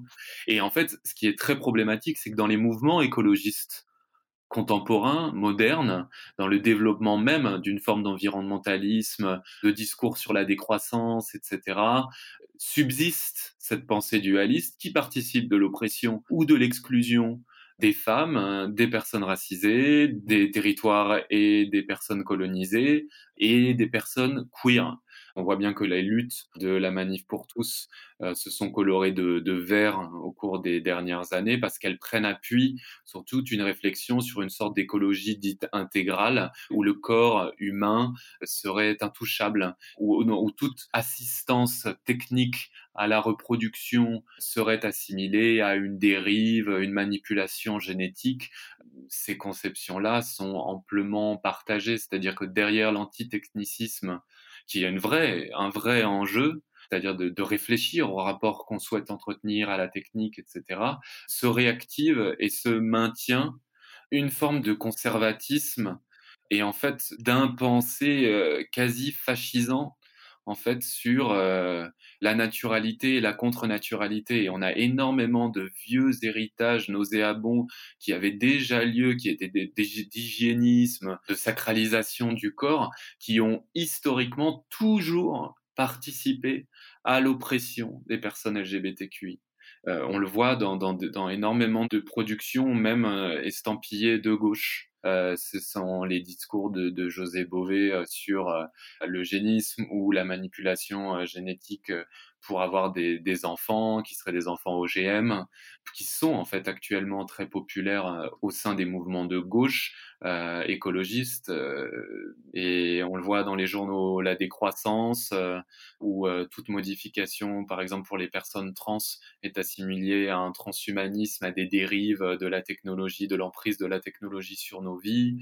On le voit vis-à-vis des questions de PMA et de GPA. On le voit vis-à-vis de ce qui concerne aussi la prise d'hormones la prise de médicaments quand on est séropo, quand on veut prendre la PrEP. Et c'est aussi d'ailleurs des croyances qui intègrent et qui imprègnent aussi nos propres communautés. Et donc ça veut dire aussi qu'au sein de nos communautés, TPGQI, transpédéguine, queer et, intersexe, il faut réussir à réfléchir comment on se rapporte à nos propres besoins et à la prise en compte de nos vulnérabilités, de nos désirs, ça veut dire, euh, oui, euh, s'interroger sur euh, comment on repense notre rapport à la prise d'hormones, notre rapport aux industries pharmaceutiques quand on, on, a besoin de se protéger ou de prendre des médicaments aussi pour pouvoir survivre. Comment on repose évidemment, mais notre rapport au vivant et à notre consommation aussi de viande.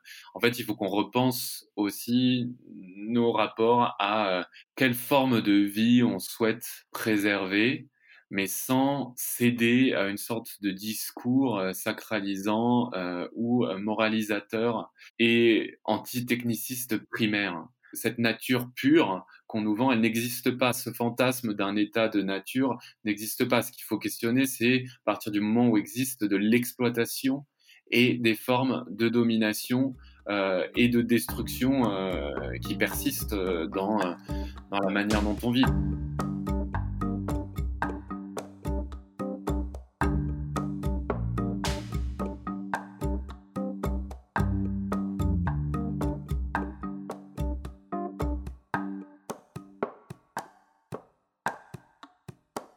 Ce que je vais faire maintenant, c'est que je vais continuer à, aller. euh, je ne sais pas où je vais, mais j'y vais et j'y vais décidément.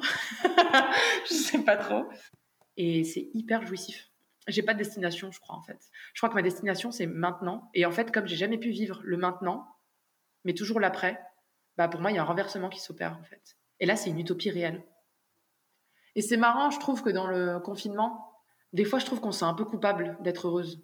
Parce que j'ai entendu parler tellement de cette précarité, du travail, du, du care qui a été fait par toutes ces femmes, les aides-soignantes, les infirmières, les assistantes maternelles, toutes ces personnes-là qui sont en train de suer sang et eau en fait pour maintenir, euh, on va dire, le bateau.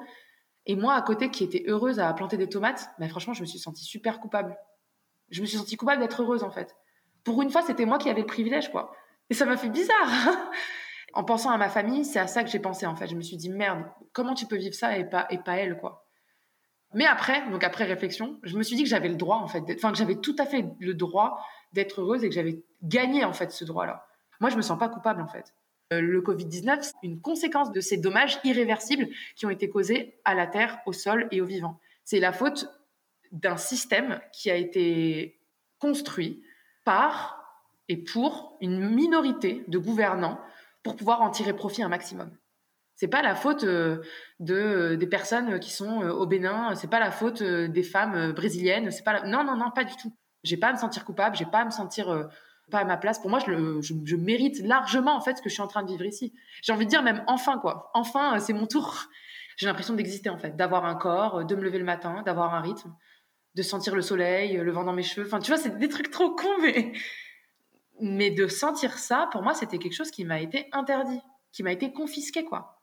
Et maintenant, je l'ai. Donc, en fait, je vais jouir. Voilà ce que je vais faire maintenant. Je vais jouir organiquement, sexuellement, politiquement, euh, collectivement. Je vais jouir de ce qui est en train de se passer. Que la jouissance soit politique. C'est ça Des cris légers, un air de flûte. Le soleil menacé de vent fait courir sur la plage moirée de longs reflets couleur d'huître. Le buste à la fenêtre, je vois défiler de graves fillettes nues. Elles chantent quelque chose en levant tour à tour le poing droit et en frappant le sable humide du talon. La première, celle qui joue de la flûte, est couronnée de bruyères au petit balai rose. Puis une à la tête rasée, soufflant dans une conque de coquillage. La dernière porte avec pompe sur ses paumes un immense crâne de cachalot. De grandes nuées verdâtres courent à ras de ciel.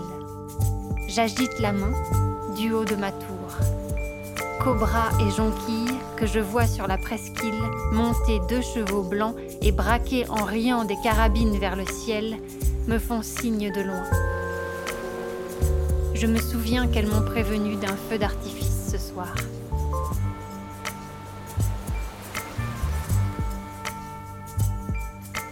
Françoise Daubonne, Les bergères de l'Apocalypse.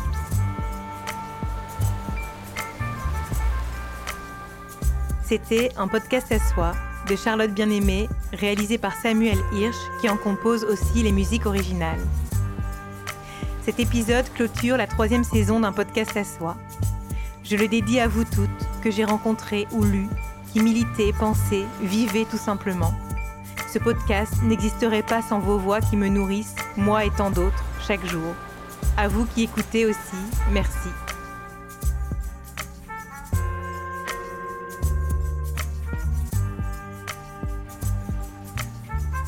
Les lectures sont d'Estelle Clément BLM. Vous avez entendu La chanson sans peur de Vivir Quintana, accompagné par El Paloma, et La danse des bombes sur un texte de Louise Michel par la chorale Les Chianteuses, capté par Bisounours d'Éther et mixé par Jean Thévenin. Sélection des textes, traduction et accompagnement éditorial, Juliette Hamon. Merci à Mathilde Goanec de Mediapart, merci à Noanger, à Juliette Rennes, Adèle Tincelin, Sandra Logier et Sarah Ben. Il faudra patienter un peu plus longtemps cette fois-ci, avant le prochain épisode qui arrivera en 2021, pour me laisser le temps d'accueillir un nouvel être humain dans ce monde que je rêve meilleur. Ne vous inquiétez pas, je tenterai d'être présente ici ou là, sur les réseaux et ailleurs, et je vous concocte un beau retour dans lequel je donnerai la parole aux prisonnières, aux amoureuses et aux amoureux, aux psychologues féministes ou à celles qui portent des enfants pour les autres. J'interrogerai la violence des femmes, la transmission féministe, le rapport au poil et aux nouvelles technologies.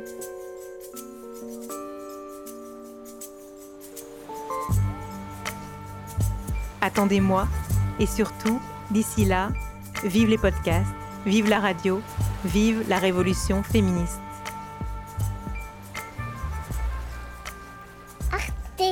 Radio.